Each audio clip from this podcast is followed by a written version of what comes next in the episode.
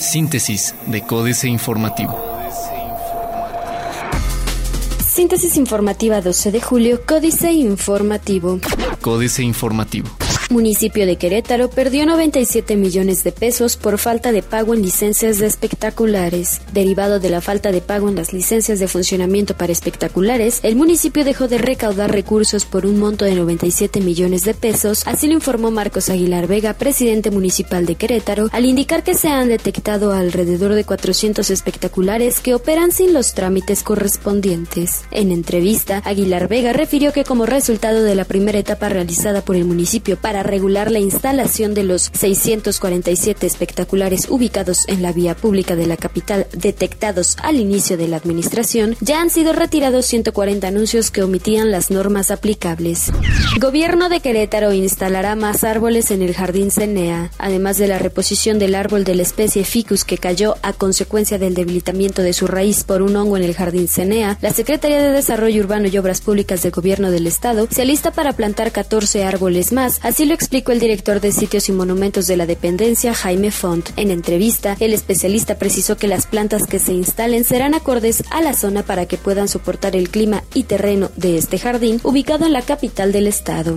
Instituciones educativas privadas ofrecerán descuentos en Querétaro. Este lunes se hizo el lanzamiento de la campaña La Buena Fórmula, que consiste en que 17 instituciones de educación privada y empresas relacionadas con educación y cultura se unirán para facilitar la adquisición de sus servicios con descuentos sin precedentes. En rueda de prensa, Alfredo Botello Montes, secretario de Educación, precisó que los aspirantes a seguir con sus estudios en nivel superior tendrán los días 14, 15 y 16 de julio para aprovechar todas las ofertas y promociones que se pondrán a disposición durante estos tres días.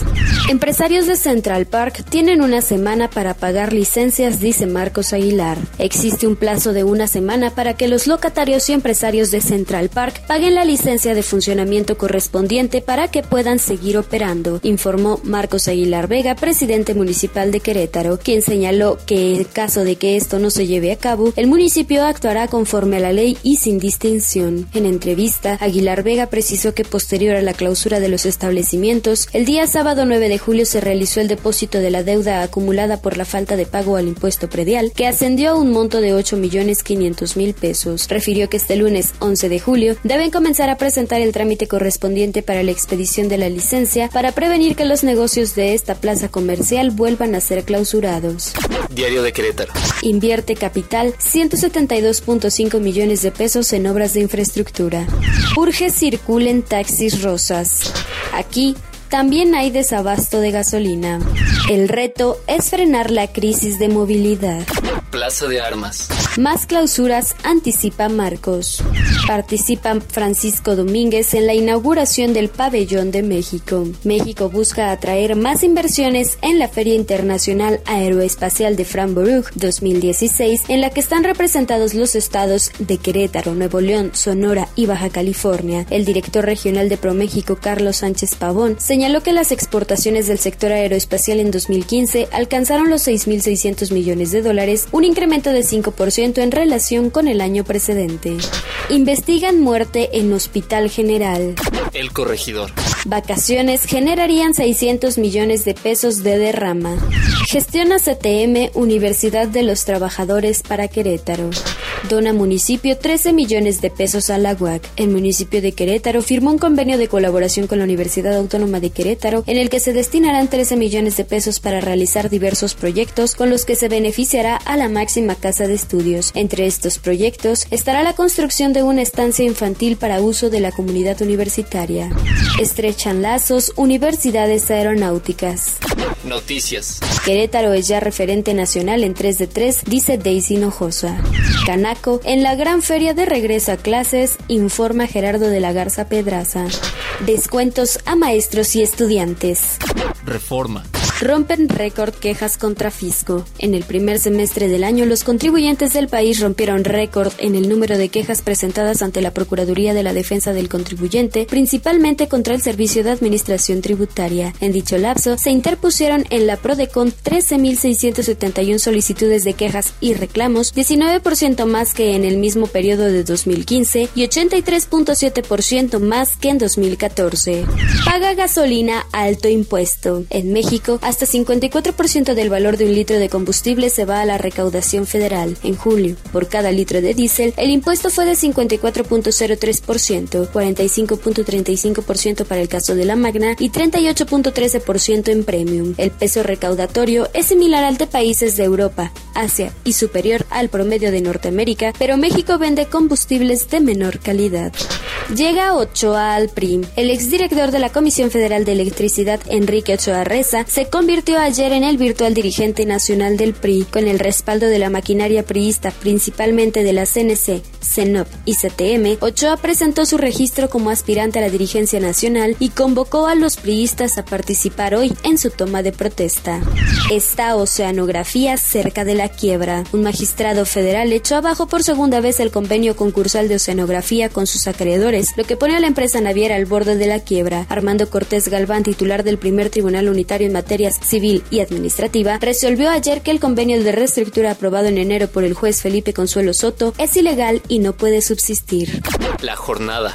Empresas deben bajar costos y cambiar el modelo de negocio, sugiere Deloitte. Será mínimo el impacto del Brexit en América Latina, dice Moody's. Caen precios del crudo, mezcla mexicana pierde 32 centavos. La Secretaría de Energía otorgó 304 permisos en tres meses para importar combustibles. Excelsior. Sesión estable en el tipo de cambio.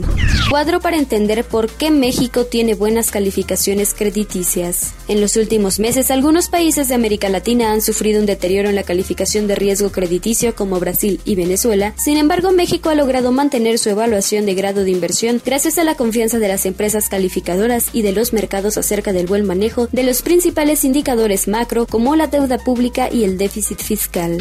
COFESE sugiere medidas que incrementarían precio de la gasolina. Ahora fuimos al tianguis con el salario mínimo y nos alcanzó para esto. Internacional. Cameron adelanta su dimisión. May, Premier de Gran Bretaña a partir de mañana. Impugnará el gobierno de Argentina el fallo que pone fin a aumentos de tarifas.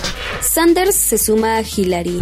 Va muro de Trump a programa electoral. Reforma. Miembros del Partido Republicano trabajan en una propuesta para construir un muro en la frontera con México en línea con las intenciones de Donald Trump, la cual será incluida en el programa electoral del partido por primera vez en su historia. De aprobarse en estos días, el texto pasaría a formar parte de la plataforma del partido, que es un documento en el que se incluyen las directrices del programa electoral y que se presentará en la Convención Nacional Republicana. Otros medios. El auto que vuela cada vez más cerca. Dispara Pokémon a acciones de Nintendo. Una cámara más grande filtran imágenes del iPhone 7. ¿Por qué actualizar la infraestructura TI es vital para tu negocio? Financieras. Dinero. Resurge pugna en el PRI, tecnócratas contra políticos, Enrique Galván Ochoa. Con la notoria ausencia de personajes del PRI, el exdirector de la CFE, Enrique Ochoa Reza, presentó su solicitud de registro ante la Comisión Nacional de Procesos Internos para postularse a la dirigencia del partido. También quiso registrarse Hugo Díaz Tomé, exdiputado federal con 40 años de militancia. Sin embargo, la comisión le notificó que la documentación estaba incompleta, por lo que tiene 12 horas para solicitar de nuevo su registro. Entre los ausentes, tres de los gurús del priismo, Manlio Fabio Beltrones, Emilio Gamboa Patrón y César Camacho Quirós. México S.A. Maíz. Crece importación. Carlos Fernández Vega. De potencia exportadora en el discurso a importador neto de alimentos en la realidad. México sufre por las dos vías. El abandono del campo nacional y la aplanadora del Tratado de Libre Comercio de América del Norte, en detrimento de los productores autóctonos y uno de los golpes más potentes lo ha recibido el maíz, ya que a estas alturas para satisfacer el consumo interno se importa cerca del 50% del grano, fundamental en la dieta de los mexicanos. Capitanes. Morten Baupel, el capitán en México de la farmacéutica danesa Novo Nordisk, le ha apostado a un mercado muy sensible, obesidad y diabetes. Lanzaron su primer medicamento contra el sobrepeso y tienen un portafolio de insulinas e inyectables para diabéticos. En México tiene 220 empleados. Políticas.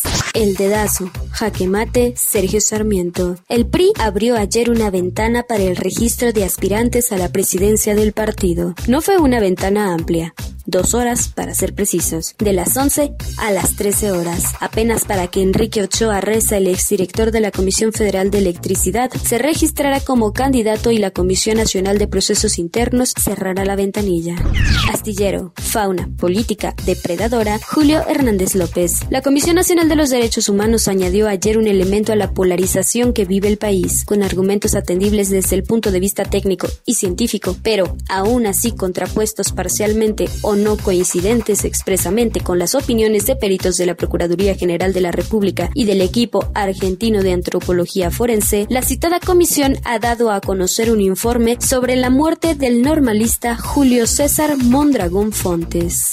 Estrés prevacacional, Guadalupe Loaesa. Salir o no salir de vacaciones, endeudarse o no endeudarse, no obstante el peso mexicano pierde terreno cada minuto frente al dólar y al euro. Vacacionar o no vacacionar el interior de la República a sabiendas de la falta de seguridad en la mayoría de los estados. Quedarse o no quedarse en la Ciudad de México tomando en cuenta las contingencias, el tráfico y el no circula. Pagar o no pagar el seguro de gastos médicos, cantidad que destinaría para las vacaciones. Pedir o no pedir prestada a unos amigos su casa en Acapulco y aguantarse la humillación de que le digan que no?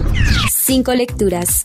Genaro Lozano. Leer como disciplina y como gusto es la mejor manera de desconectarse de la realidad de un país como México, sumido en sus conflictos y escándalos, pero también es una forma de entender, a través de la pluma de quien escribe, los problemas que otros países han enfrentado y cómo sus autores los han exorcizado. Van cinco lecturas que tratan sobre las relaciones intergeneracionales, sobre la vida bajo la dictadura comunista, sobre el terror de Auschwitz, el paso del tiempo, el amor y el